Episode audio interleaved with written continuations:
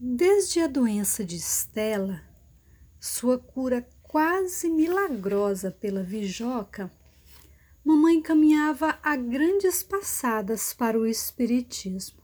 Allan Kardec, seu autor preferido, seus livros pelas estantes, à cabeceira da cama, por cima das mesas, por baixo da rede, no alpendre, onde ela cesteava. A época do desabafo de Célia não se confessava mais. A igreja ia cada vez menos, numa ou noutra festa. Abolira a missa dominical. Dona Santinha sentia bem a mudança, porém jamais deixou de ser amiga de todas as horas que fora, desde a Rua das Pedras. Por mim, sim, afligia-se. Desde que pressentira as novas tendências religiosas de mamãe, sua preocupação crescia por minha causa. Redobrou de cuidados, chamados ao catecismo, a vigilância se estendendo, discreta, mas perceptível em torno de mim. Temia pela minha fé, lutou com suas pacíficas armas a boa Dona Santinha para preservar minha crença. Não conseguiu, porém. Eu, aos onze anos, não dava o mínimo valor aos sacramentos, à frequência à missa. Fé se possuía, dividira-se entre o espiritismo e o protestantismo. Afinal, pensando bem, eu tinha fé nenhuma. Ia era para a onda. Se conversava com a vizinha crente, animava-me a aprender novos hinos, a assistir batismos no Igarapé nas tardes de domingo. Se ia com a mamãe, a Júlia Urubu, tomava passes, bebia daquela água, acreditava que os espíritos baixassem a uma simples batida da vidente na mesa. Porém, mamãe não arrancara totalmente do espírito as raízes do catolicismo. Prova quando o papai foi convidado a ingressar na maçonaria. Oh, mamãe contrariada! Era só o que faltava. Era dares para bode. Então não sabes que isso é arte do fute? Uma seita do cão? Que todo maçom é excomungado? Seita do cão? Bem se vê que nada conheces do assunto. Ainda estás com o miolo cheinho de teias de aranha Precisa sacudir, espalhar isso, mulher. Lá só se pratica a caridade. É sociedade acima de tudo, de benemerência. Como pode ser excomungada? Que fundamento? Sei não. Me criei ouvindo dizer. Maçom é bicho herege. É raça condenada. Ideias de Matusalém, minha cara. Preconceitos obsoletos. Papai às vezes gostava de falar difícil. Uma sociedade que só visa o bem, estou te dizendo, que protege órfãos e viúvas. Sim, meu senhor, viúvas protege. Quem duvida? Mormente viuvinhas novas e bonitas, o defunto ainda fresco e eles já sobrevoando a vítima, pretextos de consolos, auxílios. O belo auxílio. Assim também. Mamãe bem gastou seu latim, mas não conseguiu foi nada.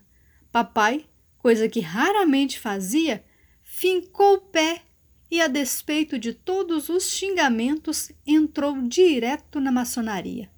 Passou a ir semanalmente à loja na prata e a bodejar, dizia mamãe. Quase nunca o deixava sair ou voltar sem um remoque. Pai jantava, punha a gravata, o paletó e ela. Já vais bodejar, hein? Quando regressa pela dez horas? Que tal bodejado hoje? Imitava um bode, bé, bé, puf, puf, puf. Ela fazia era rir. Que me lembre, uma vez só lhe deu troco. Ora, minha velha, te empato de ires para tua sessão, para teus passes? Digo nada, reclamo?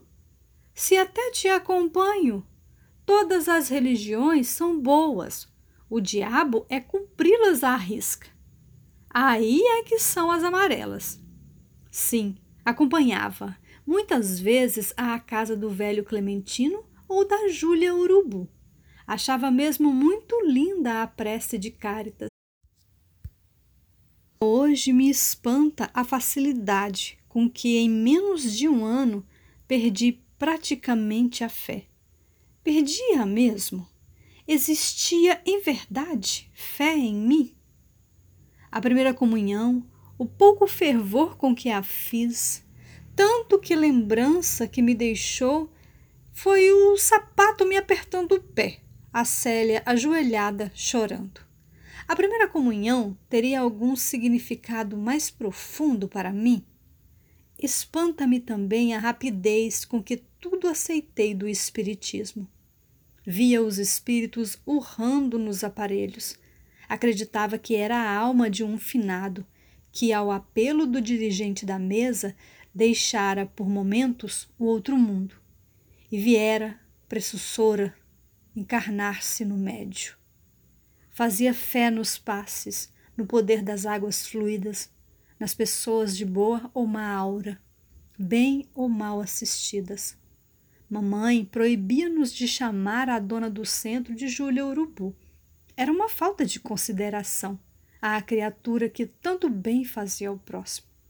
Dona Júlia, diretora do Centro Verdade e Amor, ao acabar a sessão, levou-nos à sala, dizendo à mamãe: Muito bem assistida esta menina.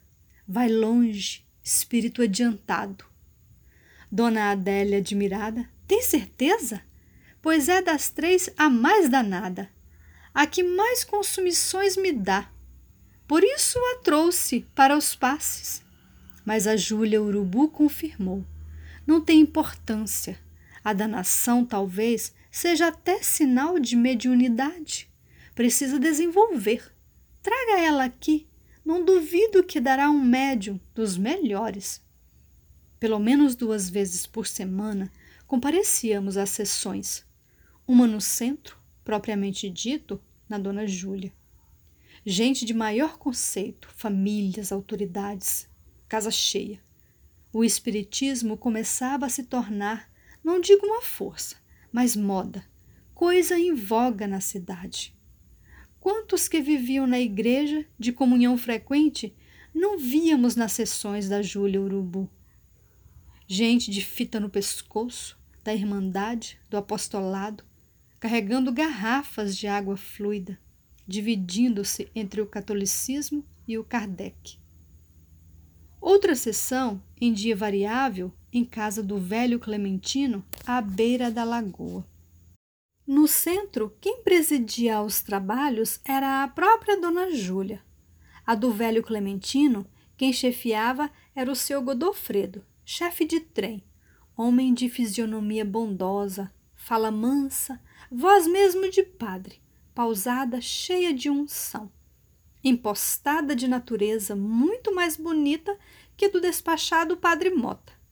Aos trabalhos da casa do Clementino comparecia gente mais humilde do bairro.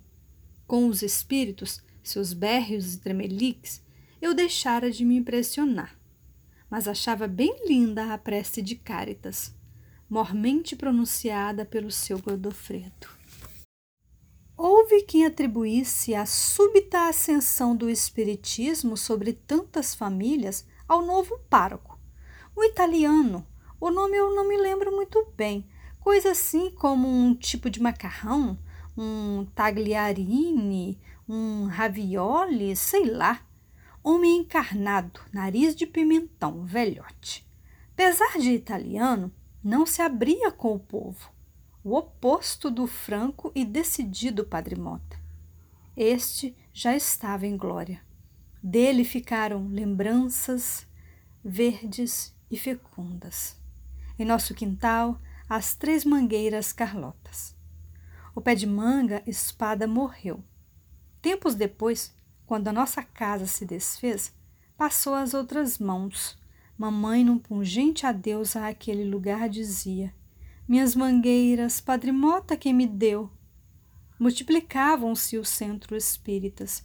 Havia já o Cristo do Horto, o paz em Deus. Acredito que bem poucas famílias se conservaram totalmente fiéis ao catolicismo naqueles tempos.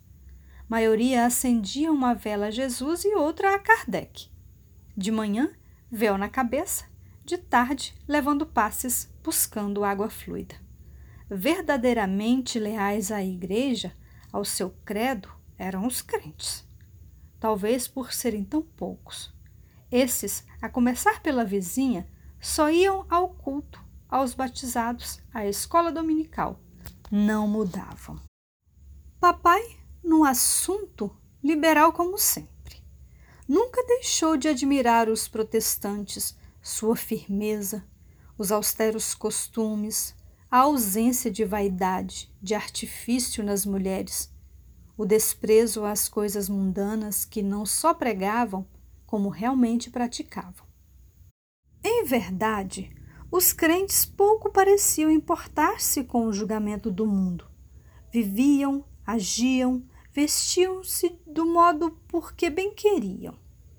De longe se conhecia uma crente pelos longos cabelos atados em coque, os vestidos compridos, frouxos, mangas até o pulso, ou, quando muito, até o cotovelo, decotes afogando o pescoço, cara sem sombra de ruge ou pó de arroz. Umas freiras, só que podiam casar.